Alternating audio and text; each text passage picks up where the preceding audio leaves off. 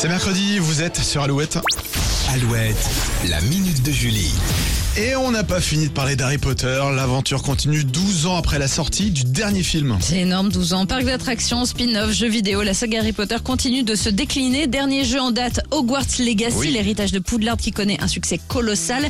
C'est le jeu le plus regardé sur la plateforme Twitch et 12 millions d'exemplaires ont été vendus dans le monde, sachant qu'il n'est pas encore sorti sur toutes les plateformes. Eh ouais, énorme. les fans ont quand même noté un grand absent dans le jeu, Hogwarts Legacy, c'est le Quidditch, Ah le oui. sport pratiqué par les élèves de Poudlard.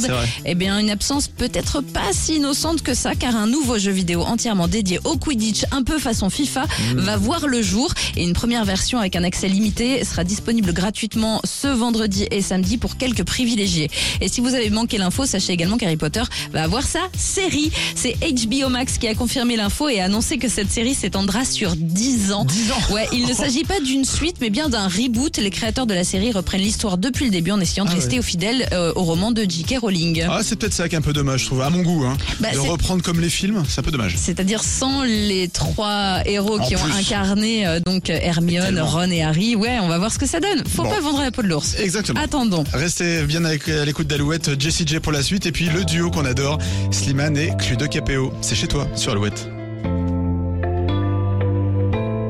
Je chantais mes peines sur le banc de la cité.